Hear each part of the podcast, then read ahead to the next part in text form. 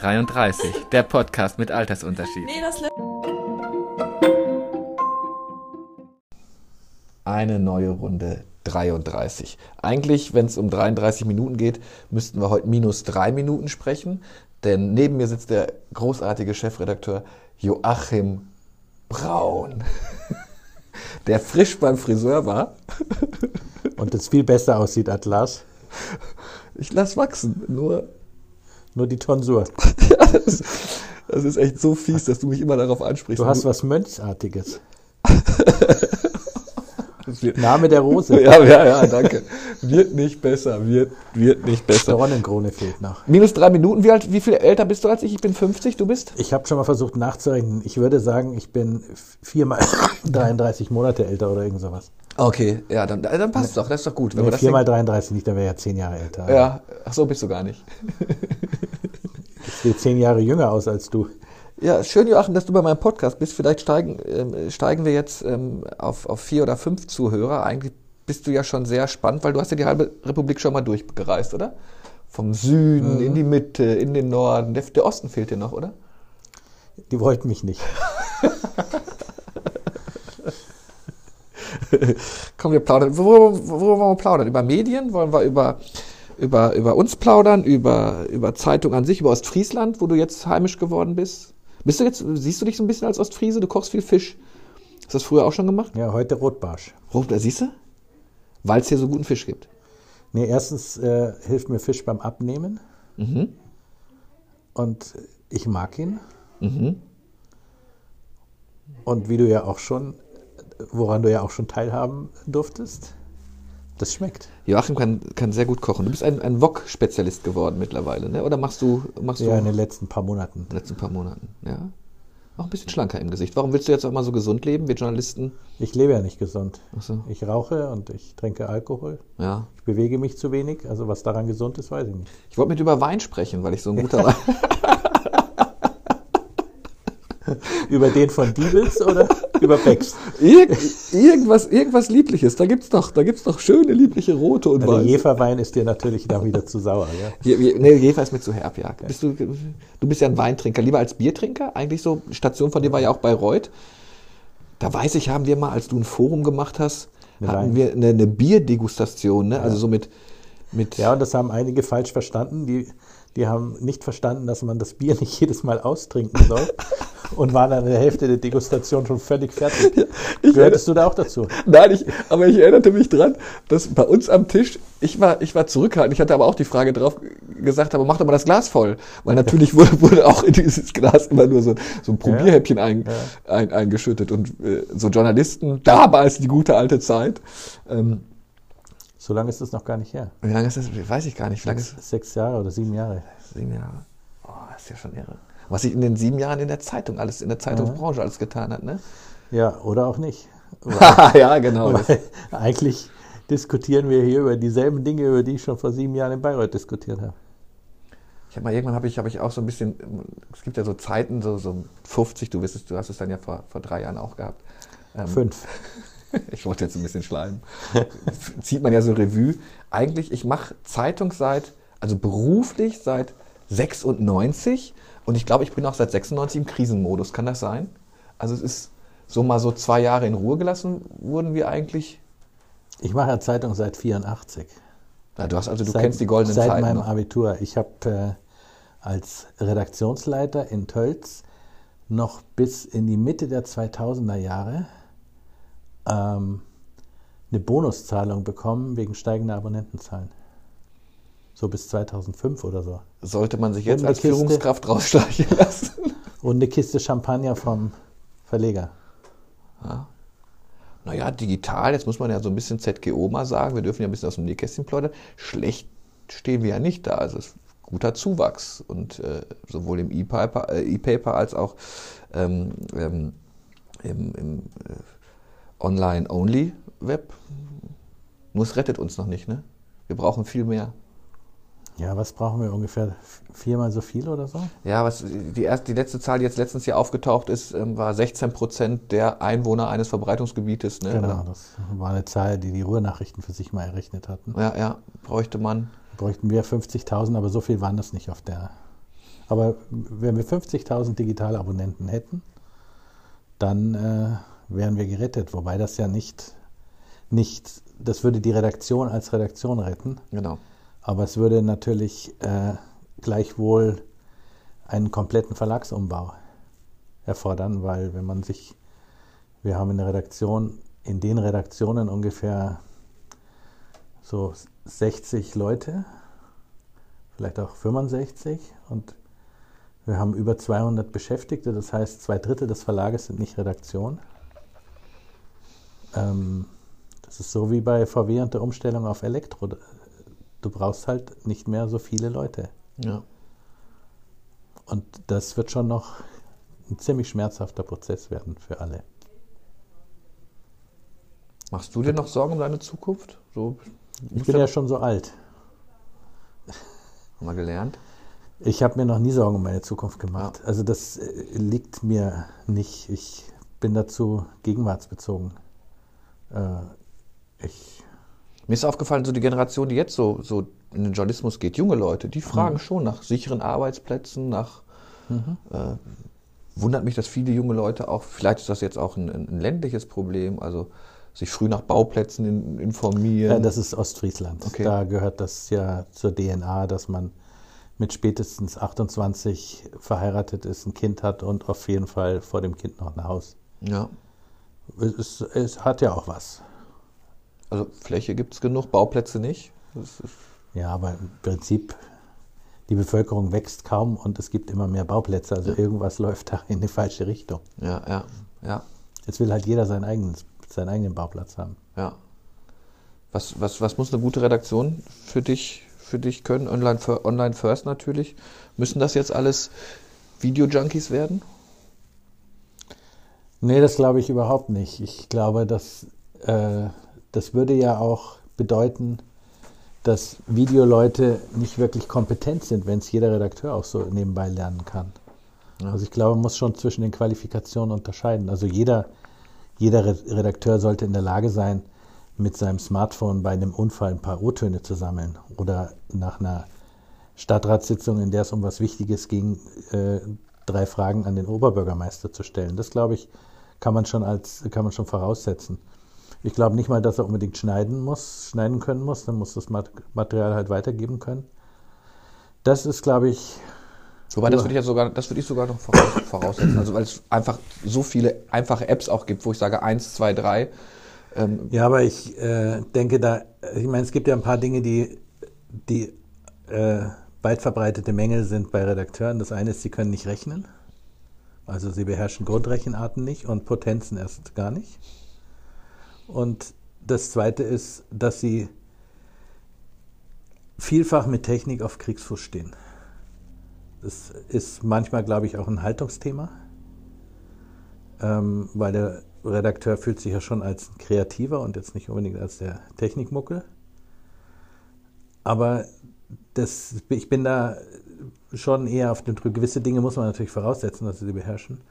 Aber, und das Redaktionssystem sollte beherrscht werden und solche Dinge. Aber dass man jetzt unbedingt da weitergehende Technik beherrscht, das, da, wenn sie kreativ einen guten Job machen, dann würde mir da das ja- schon reichen. Ich, einer Sache wäre ich, wär ich ein bisschen, ich bin jetzt mal gemein, wir müssen, die- wir müssen auch mal ein bisschen polarisieren für, für unsere Zuhörer.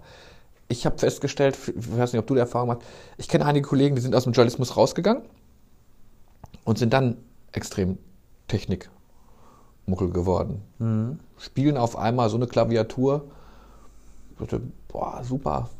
Wenn man das mal vorher gemacht, wäre wär man vielleicht weiter gewesen bei dem, was, Mhm. man, was man so in der Redaktion vorhat. Ich weiß aber nicht, ob das vielleicht jetzt nur, weil ich die natürlich jetzt anders auf Facebook, auf Instagram und sowas wahrnehme, auf die ich sie vorher nicht gesehen hatte. Und da machen die auf einmal Insta-TV und Ja, weil sie es müssen. ja. weil sie es zum Überleben brauchen. Und das ist schon, äh, ich habe ja im, Unterschied zu dir ja wirklich noch die guten Jahre auch erlebt, wo es auch nicht, äh, wo dann auch der Honoraretat mal äh, um, was weiß ich, 30 Prozent überzogen werden konnte. Wenn man irgendwie eine einigermaßen schlüssige Begründung hatte, ging das dann schon durch, weil natürlich Geld ohne Ende da war. Und in dieser Zeit wurden, wurde dieser, dieser Beruf ist immer noch aus dieser Zeit geprägt. Das sieht man ja äh, am Thema Gewerkschaften, am Thema Tarifverträge. Es sind zwar kaum noch Verlage im Tarifvertrag drin, wir ja auch nicht mehr. Wir zahlen den, äh, denen, die aus Tarifvertragszeiten hier sind, zahlen wir natürlich noch das, was der Tarifvertrag ähm, vorsehen würde, aber bei den neuen wird halt jedes Mal verhandelt und man versucht natürlich keine Ungerechtigkeiten äh, reinzubringen. Aber worauf ich hinaus wollte, ist äh, ein Tarifvertrag, der darauf aufgebaut ist, dass man möglichst lange den Stuhlplatz sitzt und dann steigert sich das Gehalt, wo keinerlei Leistungskomponente drin ist, wobei ich jetzt nicht mit Leistung meine, dass man sich tot arbeitet, sondern dass man äh, die Erfordernisse des Berufs erfüllt, das passt nicht in die, in die heutige Zeit. Und wenn dann jemand sich selbstständig macht und plötzlich als Gründer dasteht, für sich selber sorgen muss, dann entwickelt er natürlich eine andere Mentalität. Ja, ja. Ja, ich glaube ja auch, dass, ähm, äh, dass man, wenn man jetzt, ich, ich, ich halt Gewerkschaften oder ich halt eine Arbeit, Nehmervertretung natürlich für wichtig. Aber was mich manchmal so stört, ist, dass wenn mir jemand sagt, als was werde ich denn eingestellt oder was ist meine Arbeit in zwei, drei Jahren, ich würde das in dieser Form jetzt, jetzt gar nicht wissen. Also ich weiß gar nicht, brauchen wir jetzt die Edelfeder, brauchen wir nicht auch, die ZGO hat es ja auch, den, den Datenanalyst, der ganz andere Skills hat, der aber natürlich genauso wichtig für eine Redaktion ist wie ein, wie ein, wie ein Redakteur, wie ein, wie ein Fotograf, wie all die, die wir, da, die wir da haben.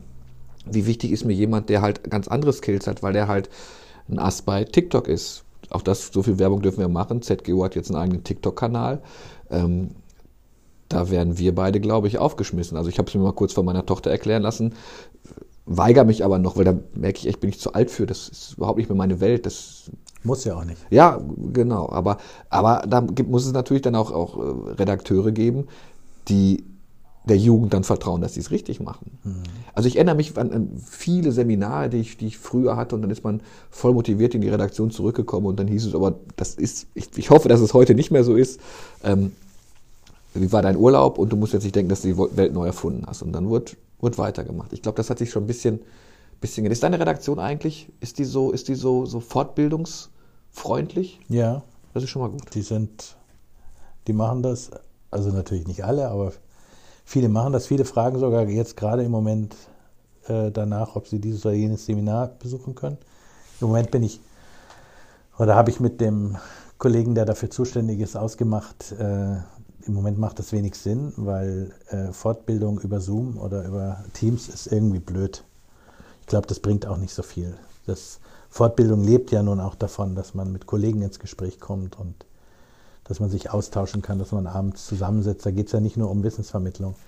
Das findet ja im Moment nicht statt. Aber ansonsten äh, schöpfen wir das schon voll aus und haben, ermuntern die Leute auch dazu, es zu tun. Also ich halte das auch für extrem wichtig. Ja, ich glaube, da, da, sind wir uns ja wirklich ähnlich in dieser Nummer. Ähm, äh, äh, du hast auch viele Leute hingeholt, die halt vor, vor Publikum dann gesprochen haben, also so, so, so externe. Mhm. Ähm, das habe ich eigentlich auch immer gemacht. Also ich weiß gar nicht, wie oft wir uns dann auch schon ausgetauscht haben. Du warst damals auf, auf der Ostalb. Mhm. Ähm, äh, du hattest jetzt hier Hochkaräter auch von, von großen Zeitungen hier hingeholt, mhm. die einfach mal so einen so ein, so ein, so ein Nachmittag erzählt haben, was es noch so in der großen, weiten Welt gibt. Und ja, ich glaube, das größte Problem ist nicht, wenn Redakteure nicht TikTok beherrschen. Oder das größte Problem ist auch nicht, wenn sie kein Video beherrschen und sie müssen eigentlich auch nicht unbedingt äh, Datenanalyst sein. Das, aber sie müssen verstehen, dass sich die Medienwelt grundsätzlich geändert hat. Und zwar nicht, weil es jetzt soziale Medien gibt und, und, und solche Mitspieler, sondern weil wir einfach unsere Exklusivitätsfunktion äh, verloren haben. Und früher war es halt so, wie mein jetzt gerade pensionierter damaliger Volontärsvater bzw. Redakteurskollege beim Tölzer Kurier mir mal sagte, der Leser ist eine Sau, der frisst alles. Und das war tatsächlich so in den Vor-Internet-Zeiten, weil der Leser ja überhaupt keine Chance hatte. Ja. Entweder er las die Zeitung oder er wusste nicht Bescheid. Äh, er wusste natürlich, was gerüchtemäßig die Nachbarn kolportieren, aber um, um irgendwo Teil der, der lokalen Gesellschaft zu sein, musstest du Zeitung lesen. Heute muss man keine Zeitung mehr lesen. Äh, heute kommt man auch wunderbar aus ohne Zeitung lesen. Also muss die Zeitung, hat die Zeitung ihre Funktion völlig verändert, ist kein Nachrichtenmedium mehr, sondern muss den Leuten äh, Geschichten bieten, die sie informieren, die sie unterhalten, die ihnen Nutzwertiges bieten und all diese Dinge. Brauchen wir nicht drüber reden, kennst du alles. Und den, das Umparken im Kopf, das ist, glaube ich, das Herausforderndste für mhm. Redakteure. Uwe Fettrick hat ja mal die drei E's, die habe ich ihm auch mal irgendwann geklaut, die drei E's formuliert, die, die eine Emotionalität, die man, die man erreichen muss, eine Exklusivität in der Tiefe, das fand ich immer ganz wichtig. Mhm. Eigentlich wäre es ein T und kein E, eine, eine Exklusivität in der Tiefe und halt durchaus auch eine Exklusivität, mal eine schnelle Nachricht, wobei er, oder eine exklusive Nachricht, wobei er eine Exzellenz in der Tiefe ist, richtig, Entschuldigung, Exzellenz in der Tiefe mhm. und eine Exklusivität, wobei die Exklusivität ähm, schon nicht mehr. Ich glaube, es gibt keine exklusiv. Fünf Minuten lang vielleicht. Ja, wenn überhaupt. Mhm. Glaube ich auch. Würde ich auch sofort unterschreiben. Das, das war es mit der Exklusivität. Ich. Und die hatten wir ehrlich die hatten wir ja nie. Die hatte immer ein anderer.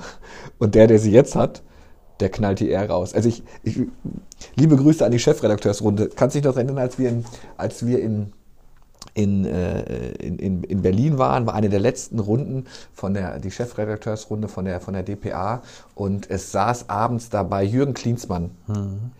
Trainer von Hertha BSC. Mhm.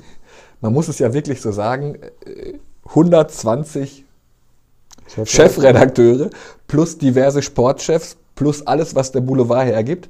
Alle saßen, mit großen Augen.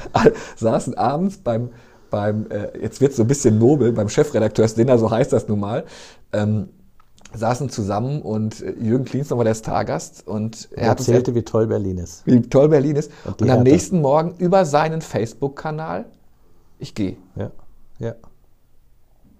Und da war, hat er eine völlig überzeugende Rolle und seine Zukunft in Berlin und so. Ich habe noch einen Anschiss gekriegt von, von, den Kollegen der DPA, auch hier nochmal schöne Grüße. Ich hatte getwittert mhm. und hatte die Twitter-Ampel nicht gesehen. Für die Zuhörer jetzt eine Twitter-Ampel. Manchmal trifft man sich in einem Raum und möchte nicht, dass was nach außen dringt. Und die DPA hat deshalb eine, für solche Runden eine Twitter-Ampel. Grün heißt alles nach draußen, was ihr wollt. Rot heißt, jetzt sind wir im geschlossenen Raum, wobei das schon schwierig ist bei 120 Journalisten. Und ich hatte irgendwas was nicht Wichtiges getwittert. Vielleicht habe ich ja seinen, seinen Rücktritt. Du warst es.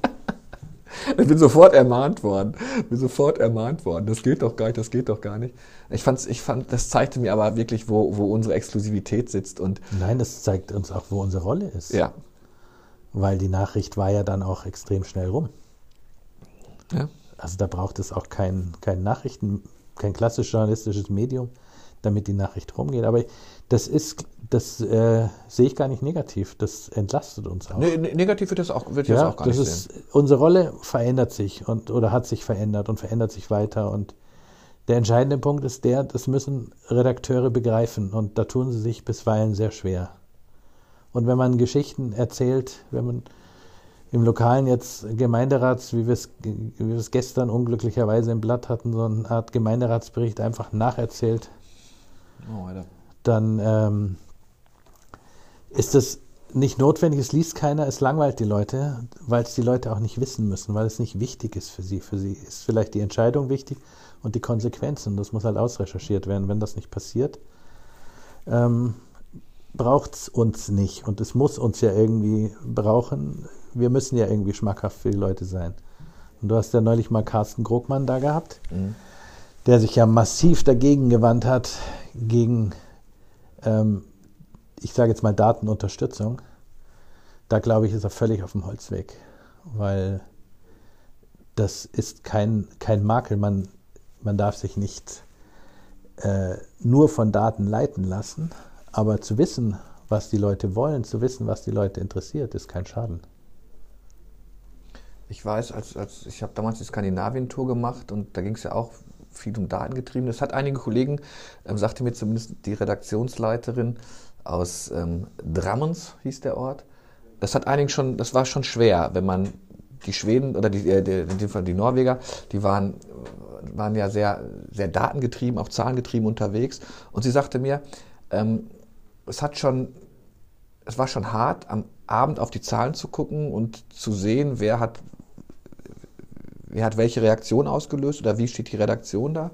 Und am nächsten Tag wieder ins Büro zu kommen und wissen, wir haben jetzt Zahlen, die sollten wir eigentlich erreichen, weil so und so viel brauchen wir, um ähm, äh, Amedia war das, die sind ja da auch sehr, sehr, sehr, sehr streng unterwegs. Wir brauchen diese Zahlen einfach, um, um zu überleben. Und diesen Druck kannte man in diesem Vorfeld gar nicht. Oder in diesem Fall waren es auch ältere Kollegen. Ähm, aber nicht nur, es waren auch jüngere Kollegen, die gesagt haben, mit diesem Druck will ich nicht leben, also mich so messen zu lassen. Ähm, wobei sie mir sagte, und machen wir es ja auch und du ja auch, das hat ja keine Sanktionen nach sich. Also es gibt halt, gibt halt Reporter, die äh, machen halt, haben eine andere Aufgabe, als, als, als, als die Stücke, die Abos auszulösen, auszulösen zu schreiben.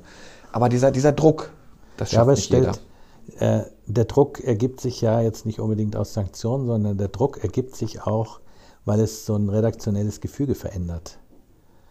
Weil ja vielfach auch in Redaktionen so die, ähm, die Erfahrenen, die, die Älteren, wobei es jetzt keine Frage des, des Alters ist, aber die, die schon da sind, prägen das Klima und die, die neu hinzukommen, müssen sich irgendwie anpassen. Und das ist, das sind so innere Hierarchien, die, die kann man auch nicht so ohne weiteres durchbrechen. Die sind einfach da, die sind vielleicht früher auch nicht schlecht gewesen, aber heute ähm, kehren sich solche Hierarchien um, weil wenn es dann plötzlich heißt, der hat jetzt aber so und so viele PIs verursacht oder so und so viele Interaktionen in Mediatime oder was auch immer der, der Wert ist, dann sind das nicht unbedingt die, die da schon lange sitzen und das tun, was sie immer schon getan haben.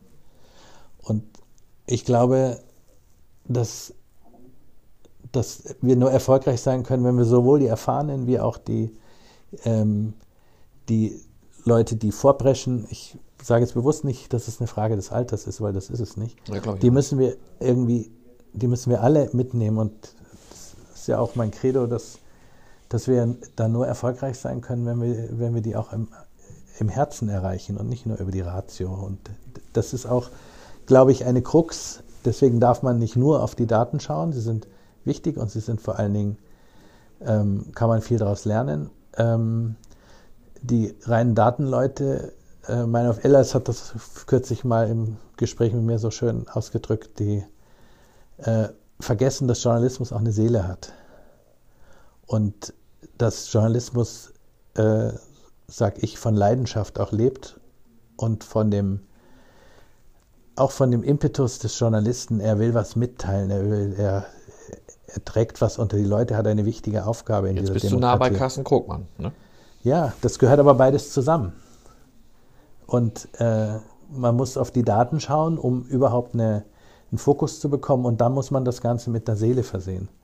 Ich sage mal ein Beispiel von heute. Wir haben heute eine Doppelseite drin in der Zeitung, die aber natürlich auch äh, online äh, ähnlich äh, ansprechend gefeatured ist. Darüber, wie hier im Ostfriesland in den Kommunalparlamenten äh, Demokratie leidet unter der Pandemie, beziehungsweise wie auch Kommunalpolitiker und Bürgermeister und Landräte es ausnutzen, dass sie äh, andere Bedingungen für, für Sitzungen haben und die Öffentlichkeit aussperren, weil vieles in die Nichtöffentlichkeit wandert. Ähm, wenn man die Texte liest, und das hatte ich auch vorher so eingefordert, ähm, da spricht schon die Leidenschaft des Journalisten äh, raus, der sich auch betrogen fühlt von der Kommunalpolitik, was die da jetzt anstellen. Und ich glaube, so wirkt so eine Seite, wenn man einfach nur ähm, nachrichtlich darstellen würde, die machen es so und die machen es so, dann hat so eine Seite keine Relevanz. Also ich glaube, man muss schon spüren, dass wir unsere Aufgabe ähm, mit, dass wir auch verstehen oder das Gefühl haben, eine gewisse Mission zu haben. Damit meine ich jetzt nicht, dass wir äh, Haltungsjournalismus betreiben. Den kann ich nicht leiden. Wie, wie habt ihr die Seite denn konzipiert? Also es ist eine Doppelseite geworden. Ähm, Autorenstark, also Autorinnen stark. Man, äh, du hast die Gesichter. Ich habe also weiß, das ist da ist da kommt jetzt ein, ein Beitrag von einer Person. Habt ihr die zuerst fürs Print gedacht oder habt ihr die zuerst fürs Digitale gedacht? Oder erstmal nur die Geschichte gedacht? Wir haben eigentlich erstmal nur die Geschichte gedacht und ähm, der Ausgangspunkt war, war der, dass ich das die ganze Zeit schon, nachdem ich ja nun die Zeitung intensiv auch lese und äh, online auch intensiv lese, und ich auf dieses Thema auch fokussiert bin durch diverse Gerichtsverfahren, ähm, mich darüber geärgert habe, was da so läuft und wie da manche Bürgermeister äh, im Umlaufverfahren Dinge entscheiden, von denen plötzlich niemand mehr was erfährt. Und auch sehe, dass von, von Leserseiten, ich habe ja nun, beantworte ja nun auch so gut wie jede Lesermail, äh, so rauskommt, ihr berichtet nicht mehr so intensiv. Und ich kann nicht jedem Leser einzeln antworten, wir berichten nicht mehr so intensiv, weil wir gar nicht an die Informationen rankommen, die uns eigentlich zustehen würden. Und dann kam von einem Kollegen äh,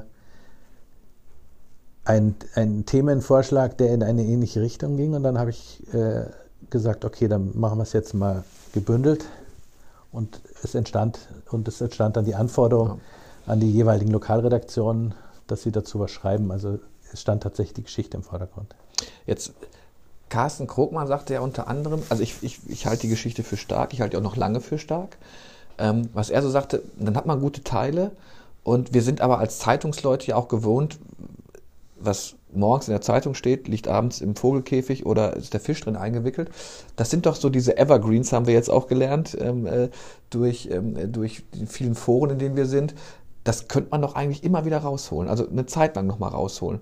Ähm, ist das so ein Bar, das hatten wir ja schon mal, das machen wir nicht. Ähm, ich glaube, digital kann man sowas doch durchaus mal, mal, mal öfter spielen, so ein, äh, so, so, ein Stück ist. Ja, digital bietet da insofern unglaubliche Chancen, dass du ja äh, mit auf verwandte Geschichten immer hinweisen kannst. Und wenn du was in der Richtung schreibst, dann äh, tust du den entsprechenden ja, Link ja. dazu. Das, glaube ich, läuft auch so. Und das ist ja da haben wir, haben wir im äh, Print ja immer so schön geschrieben, wie berichtet. Oder der Spiegel schreibt, wie am 12.02.1928 ja. berichtet.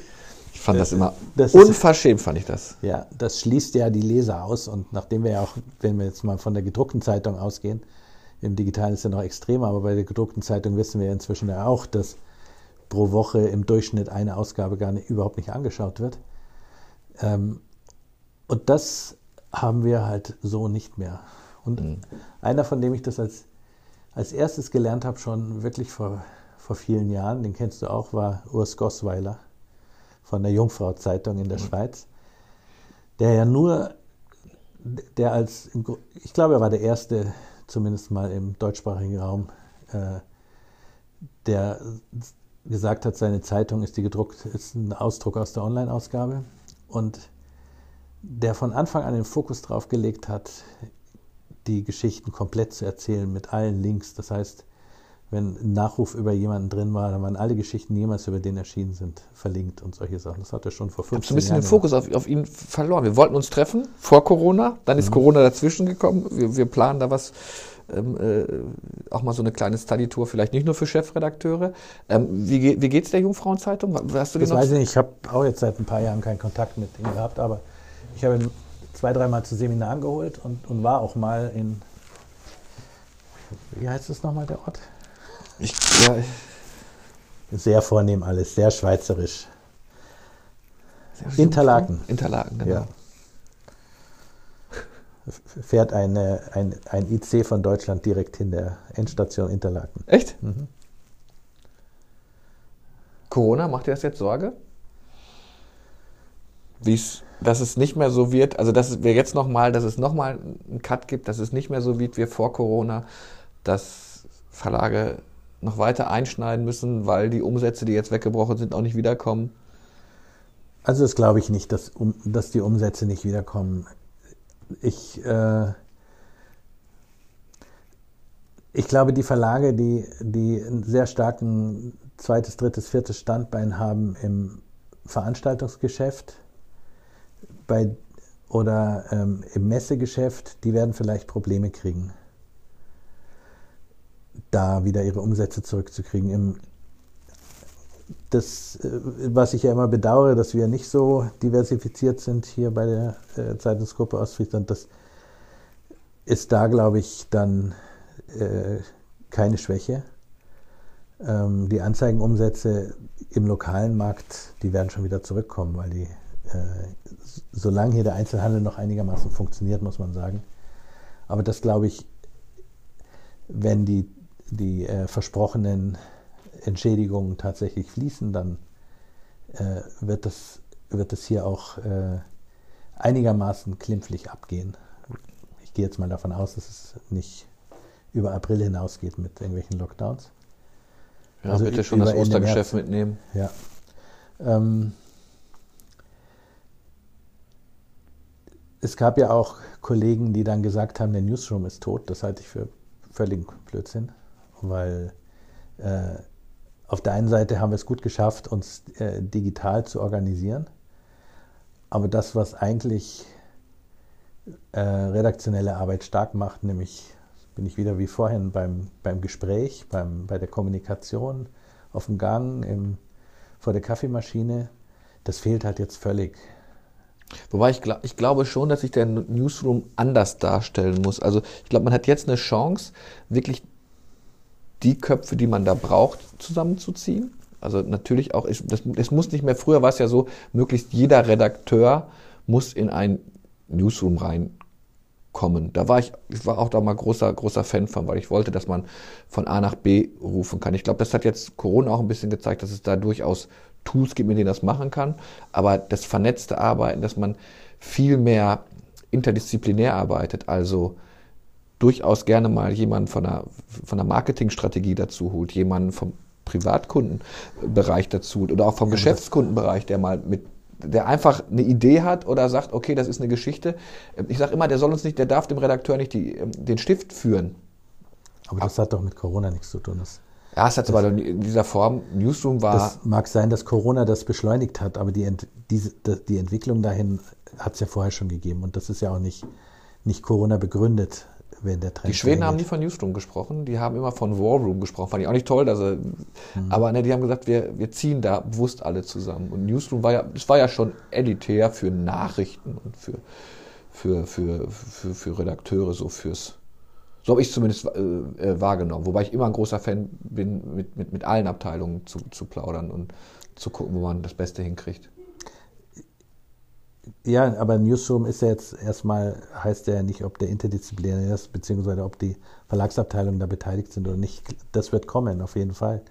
Ich äh, kann mich noch erinnern an meine ersten Gespräche hier in Ostfriesland mit Robert Dunkmann, dem Verleger, der sich darüber mokiert hat, dass alle äh, Redakteure längst ein Diensthandy haben und dass es da auch eine Reporter-App gibt und dass sie aber trotzdem alle aus der Redaktion schreiben. Das war ja zwei Jahre vor Corona oder anderthalb Jahre vorher. Und ähm, ja, ich kannte das jetzt auch nicht, dass äh, äh Reporter von der Straße ausschreiben. Und die Reporter-App taugt auch nichts, was er natürlich nicht wissen kann. Äh, aber das, lass, lass das, sie mal taugen. Das, das ändert aber natürlich nichts dran, dass ähm, das sicherlich eine der größten Veränderungen durch Corona ist, als die Leute gelernt haben, sie müssen, die Reporter gelernt haben, sie müssen nicht in den Newsroom kommen, um zu schreiben und ihre Geschichten zu machen.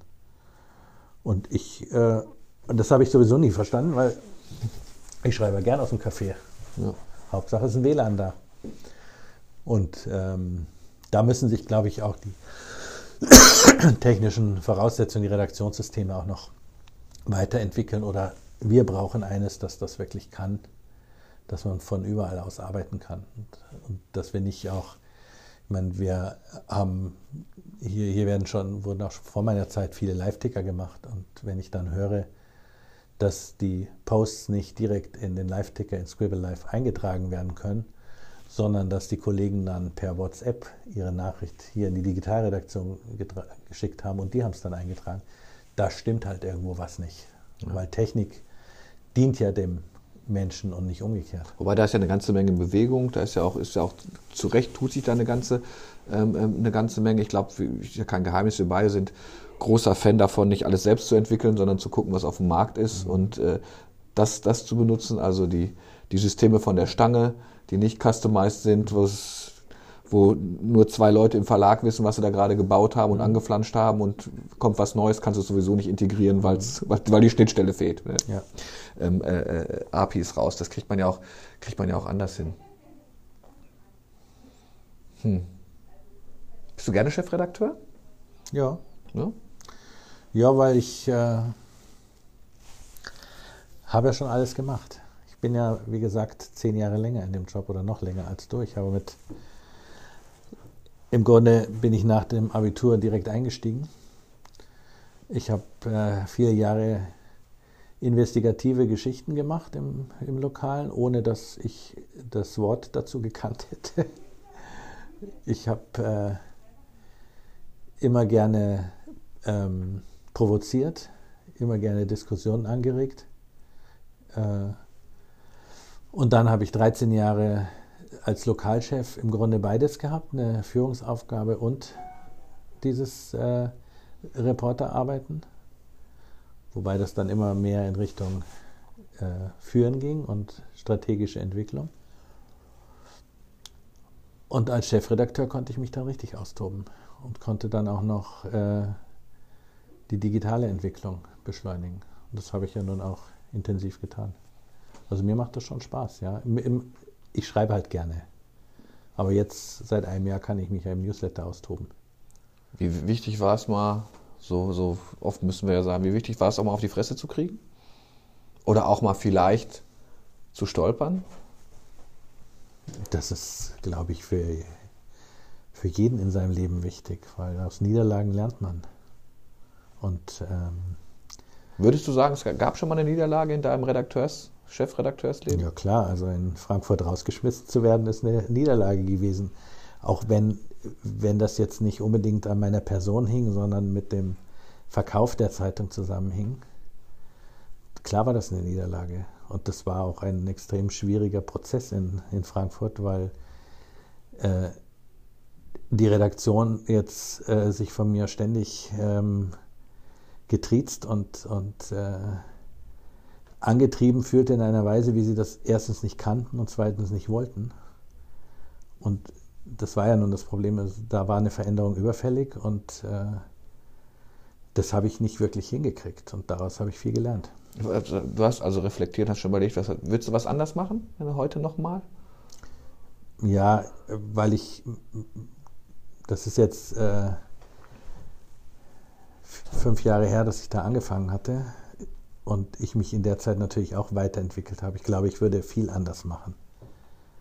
Ähm, eines der wesentlichen Dinge, die ich danach gelernt habe, auch weil ich äh, nach meinem Rauswurf noch ein paar Sitzungen hatte mit einer mit einem Coach, mit einer Coachin. Ähm, ich habe in meiner Überzeugung, das Richtige zu tun, und fachlich betrachtet war es das Richtige, habe ich ähm, bei manchen, und da sind wir wieder jetzt bei Altgedienten, die in der Hierarchie einer solchen Organisation ganz oben stehen, ähm, bin ich zu brüsk über deren äh, Geschichte hinweggefegt. Mhm. Also um das, um das zu, zu transparenter zu machen, im Grunde habe ich genau das gemacht, äh, ist jetzt ein Vergleich, der hinkt und ich bin auch nicht größenwahnsinnig geworden, aber was äh, Westdeutschland mit Ostdeutschland gemacht hat nach dem Fall der Mauer. Ich habe die, die überrollt und ich habe meine Versicherungen da verkauft und äh, ich habe das, ich habe meine Wertvorstellung, ich war halt in, in, in, der Digitalisierung zum Beispiel oder auch was Themenjournalismus betrifft, hatte ich einen anderen Erfahrungsschatz und ein anderes Wissen. Und ich habe denen einfach gesagt, wie sie es machen sollen. Und das geht halt nicht. Man muss die Leute mitnehmen. Man muss, ich hatte mir eigentlich eingebildet, dass ich sie mitnehme, weil ich ganz viel geredet habe. Aber das sind wir wieder bei so einem Sender-Empfänger-Problem. Mhm. Äh, Für die war das viel zu brachial, wie ich das gemacht habe. Das, da bin ich ja auch ein völlig anderer Typ als du. Also ich glaube, das würde dir so nicht passieren. Ah, ja, nee, glaube ich nicht. Ja, ich, glaube, dass wir grundsätzlich verschieden sind in Ja. ganz, ganz, ganz, ganz, ganz, ganz, ganz vielen Bereichen. Ja. Das prägt ja auch irgendwie mein, äh, mein Ruf in der, in der Branche und das sorgte auch, bevor ich hier anfing, für, für Unsicherheiten. Ja, so. Na gut, aber Heute würde man sagen, kommt da jetzt so ein Julian Reichelt, ja, Julian Reichelt für Arme. Ähm, ich habe dann hier, als ich hier angefangen habe, und das war sicherlich auch ein, ein Lernen, ich habe erst mal ein Vierteljahr nur zugehört und mir nur angeschaut, was haben die für Strukturen, überhaupt nicht eingegriffen, sondern mir das alles angeschaut, ist auch alles versucht in, äh, in ein Verständnis zu bringen, warum machen die das so, wie sie es machen. Und dann irgendwann angefangen, darüber zu reden oder zu diskutieren. Äh, das, das ist schon, ich kann das schon nachvollziehen, warum ihr das so und so macht, aber wäre es nicht besser, es mal so und so zu probieren? Und auf diese Weise ist dieser Zug langsam ins Rollen gekommen und hat jetzt schon wirklich Geschwindigkeit erreicht. Die Reife des Joachim Brauns. Wahnsinn, ja. Also was, was, mir dann halt immer gerne vorgeworfen wird, ist dann doch zu diplomatisch zu sein oder zu sehr harmoniebedürftig. Das bin ich durchaus, ja. Ähm, das, das, weiß ich. Ähm, das lähmt auch manche Prozesse, glaube ich. Also da, da würde ich mir manchmal so das etwas burschikosere von, von dem alten Joachim Braun. Das habe ich schon auch. Also ja, ja, das weiß ich ja. Wenn ich, äh, also ich hau dann schon auch mit der Spitzhacke zu, wenn, wenn äh, irgendwas so völlig in die Uhr läuft. Und gar nicht mal, ich habe hab eine hohe Fehlertoleranz. Fehler stören mich gar nicht, weil ich mache selber genug. Ich habe nur ein Problem damit, wenn es so systemische Fehler sind. Also wenn jemand ein Wort falsch schreibt oder so. Mhm. Oder auch, äh, auch mal einen Akzent in einem Artikel falsch setzt, kein Thema. Aber wenn jemand jetzt äh, obwohl wir das nun monatelang geübt haben, trotzdem noch eine reine Terminjournalismus-Geschichte schreibt, wo ich mich fragen muss, wen soll die eigentlich interessieren, da werde ich schon sauer. Aber diese Vorbehalte gibt es ja gibt's auch in jeder Redaktion. Ist dann gesagt, ist aber wichtig. Das ist unser Publikum, die wollen es. Ähm, dir, du machst ja eine Flanke aufgemacht. Man könnte auch sagen, hast es ja versucht in Frankfurt und kannst ja sehen, was dabei rausgekommen ist, äh, die, die, mit den Vereinen so umzugehen. Du, du kennst ja all das, was man, ähm, äh, was man dann, was man dann gerne so in, in, den, in, den, in den Raum wirft. Wobei ich jetzt auch hier so richtig und aber auch schon, auch schon in Oldenburg festgestellt habe, natürlich ist, ich glaube, hier auch, wir haben kein einziges Abo auf eine Termingeschichte geschrieben. Null, es hat keinen interessiert auch in, den, in der Lesedauer, die ja äh, ähm, für, für dich und für mich auch sehr, sehr wichtig ist. Also wie lange wird ein Text gelesen, wie lange bleibe ich mhm. da, von den Flybers, von der Reichweite, ähm, haben wir uns ja so ein bisschen verabschiedet. Ähm, das sind halt eigene Stücke. Oder vielleicht auch mal eine Blaulichtmeldung, wenn sie extrem spektakulär ist. Oder mhm. eine spektakuläre Meldung. Also äh, klar. Nein, das ist auch nicht das.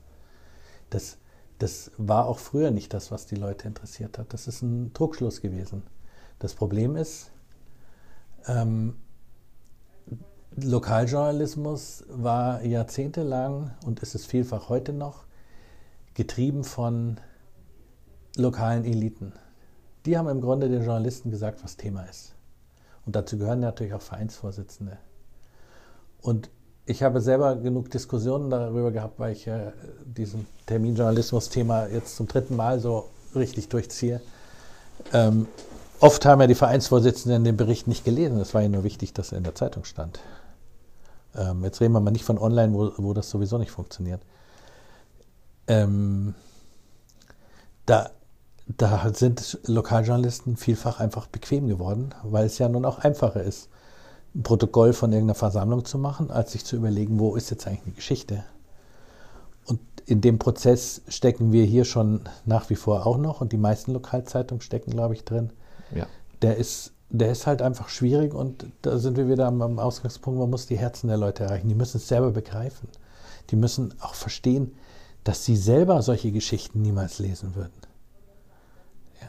Und teilweise merke ich ja auch immer, werden die auch gar nicht gelesen, weil die Kollegen ihr eigenes Produkt nicht kennen. Ich weiß, ich hatte damals ein Krisengespräch mit, jetzt plaudere ich aus dem Nähkästchen mit einem Verein der, der sich darüber aufregt, dass wir die Jahreshauptversammlung halt nicht abgedruckt haben. Mhm. Aber ähm, wir hatten gesagt, Vereinsvorsitzender, das war die Zeit, wo man sagt, okay, wir, wir geben uns so eine Matrix, ein neuer Vorsitzender, das ist auf, jeden Fall eine Meldung wert, alles andere nicht. Und dann war es der klassische zweite Vorsitzende und dritte mhm. Schriftführer. Und dann lud mich der Verein zum, zum Krisengespräch und sagte auch, jetzt werden sie gegrillt. Also erstmal, dass von dem einer der Mitglieder stärksten Vereine zehn Leute da saßen als ich dann gefragt habe, was denn, was sie denn meinen, wie viele Texte wir über die den Verein im letzten Jahr veröffentlicht hätten. Dann kamen so zwei, drei. Es waren 84, glaube ich, also allein mit einer einfachen Archivsuche.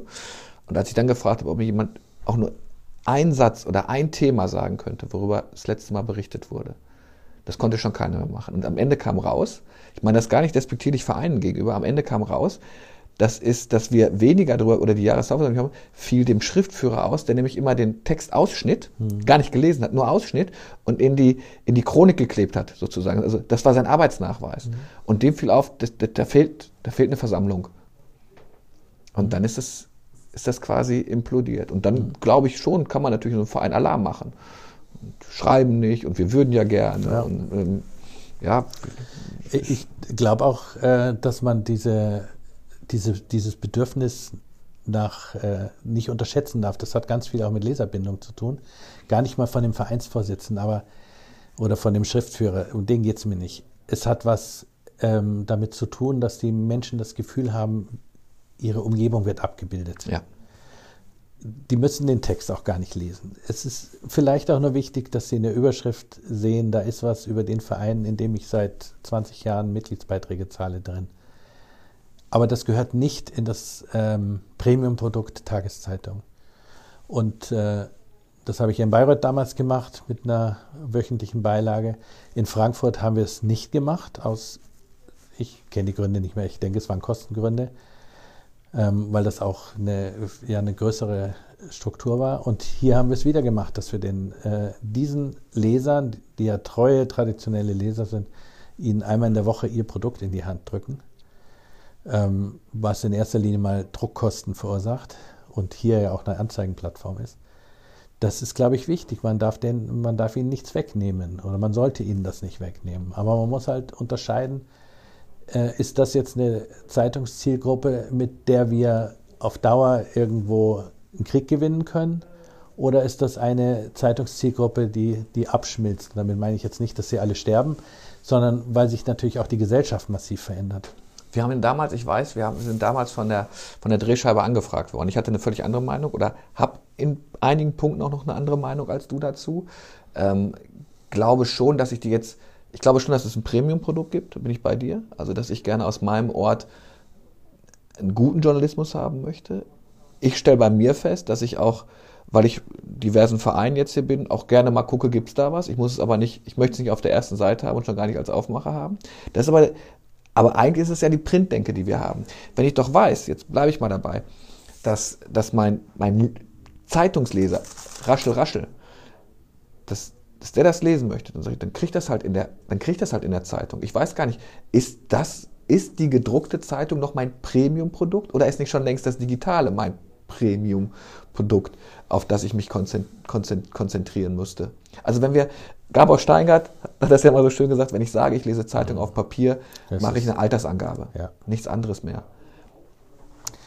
Ja, es mag ja auch sein, das äh, spricht ja nicht für das eine oder gegen das andere. Ähm, die, unsere Redaktion ist im Online-Modus.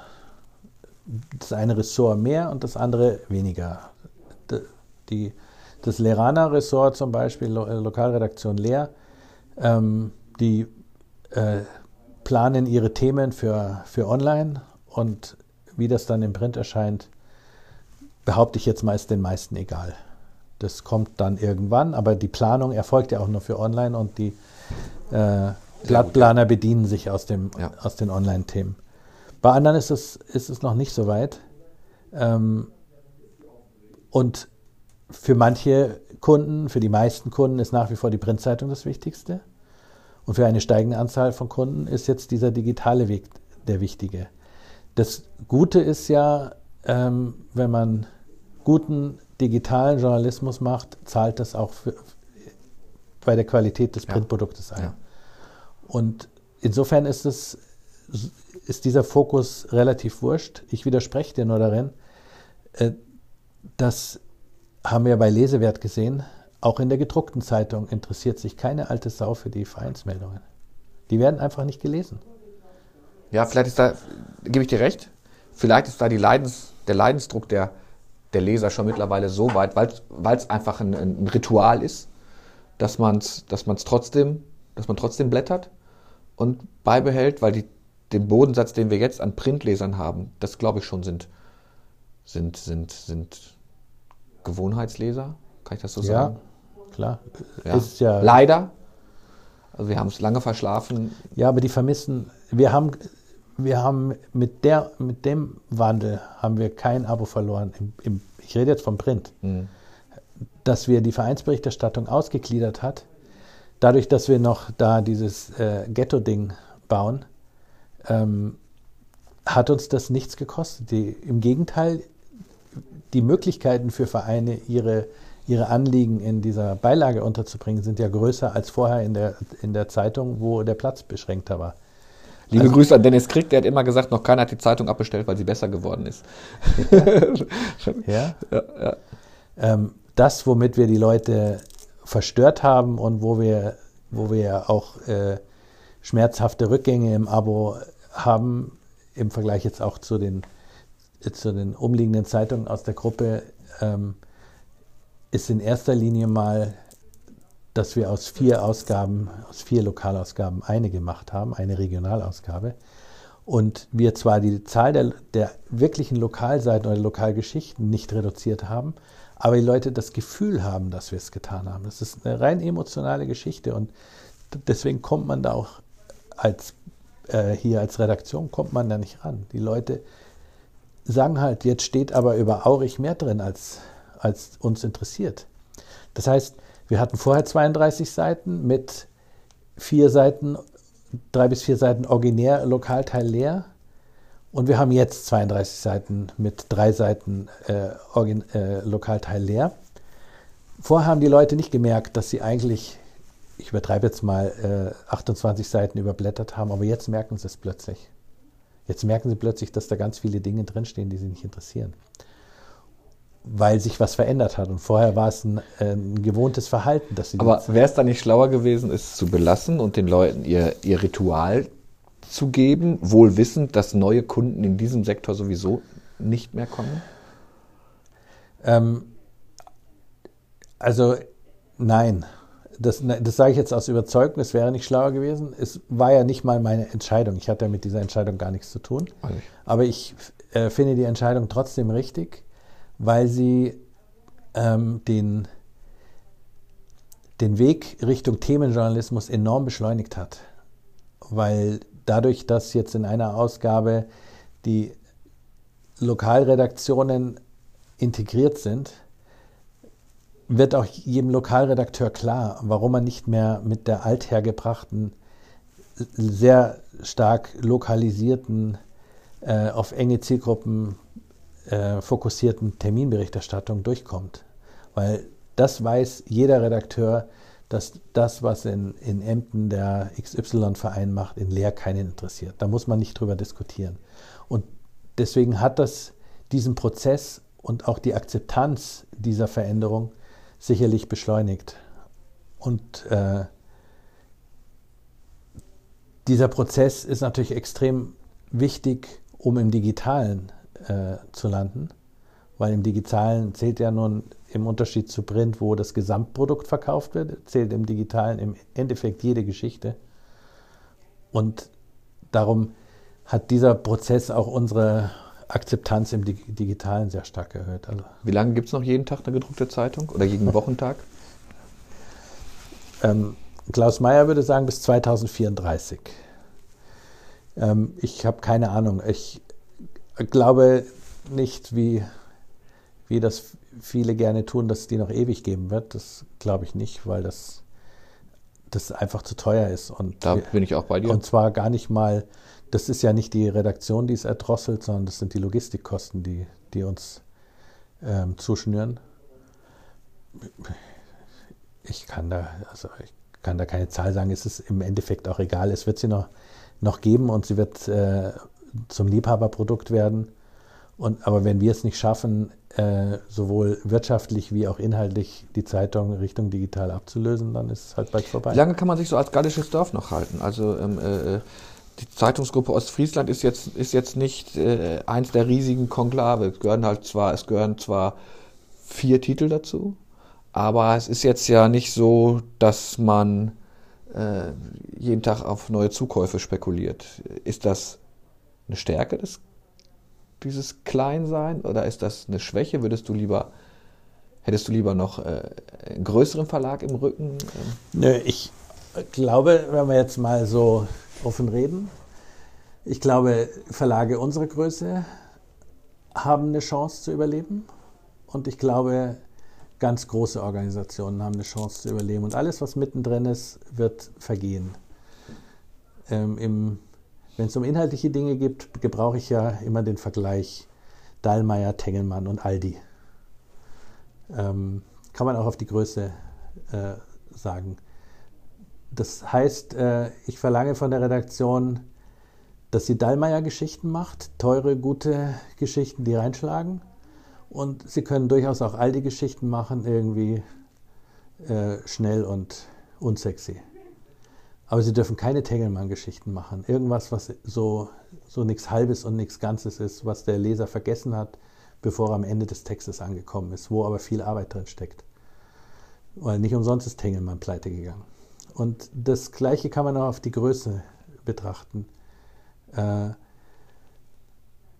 Verlage, nehmen wir jetzt mal das Beispiel NWZ, Verlage der Größe der NWZ, die so ein mittelgroßes Verbreitungsgebiet haben, haben in der Regel aber ein, schon eine Konzernstruktur, was den, was den Verwaltungsapparat betrifft. Weil die eigentlich die gleiche, die gleiche Organisation brauchen, wie sie, wie sie ein Konzern braucht, weil sie so groß schon sind. Ähm, und damit werden sie für das lokale Umfeld, was sie digital bedienen wollen, auf Dauer zu teuer. Das heißt, ich glaube, die werden untergehen, beziehungsweise die werden sich halt äh, zu größeren Einheiten zusammenschließen. Wenn man so klein ist wie wir und dann auch noch ein ähm, ja, landsmannschaftlich definiertes Verbreitungsgebiet hat, was man auch, wo man auch genau sagen kann, wie unser Slogan sagt, wir sind aus Friesland, dann glaube ich, hat das schon eine Perspektive. Da war ich vor ein paar Jahren noch skeptischer, weil ich mir gedacht habe, wir haben dieselben Entwicklungskosten für digitale äh, Anwendungen, wie sie jetzt äh, Funke-Gruppe oder Springer oder sonst was haben. Das stimmt aber heutzutage ja nicht mehr, weil äh, erstens ko kooperieren Verlage mehr, als sie es jemals getan haben. Und zum Zweiten sind die Sachen, die die es von der Stange zu kaufen gibt, ja auch viel günstiger geworden. Und mein, das heißt, der Wettbewerbsnachteil, den wir hatten, der hat sich jetzt deutlich verringert. Mhm. Und, und die Großverlage, die großen Gruppen ähm, haben das Problem, sie haben dann auch so einen, einen riesen Wasserkopf oben drauf sitzen, wo äh, in der zweiten Führungsebene dann jeder nur darauf schaut, dass er seinen Posten ja behalten kann. Ähm, und die haben natürlich das Problem, dass sie eine Strategie über, über ganz viele äh, Zeitungen oder über ganz viele Regionen äh, verteilen möchten, weil es halt e-, effizienter ist und sie damit die Seele verlieren. Und wir haben, wir können, das ist unser großes Plus, dass wir unsere Seele behalten können und bei uns die Entscheidungen halt ganz schnell passieren. Glaubst lange, du lange Antwort? Ne, gut, eine gute Antwort. Glaubst du eine, kluge Antwort? Glaubst du Kooperationen funktionieren nur mit einer geografischen Nähe? Ich denke jetzt mal so an Ostfriesland, Ostalb. Würden da Nein, ich glaube, ich glaube, es braucht überhaupt keine geografische Nähe für, äh, für Kooperation. Es braucht nur äh, ein Mindset, das zusammenpasst. Es braucht irgendwo eine ähnliche Philosophie, eine ähnliche Zielsetzung.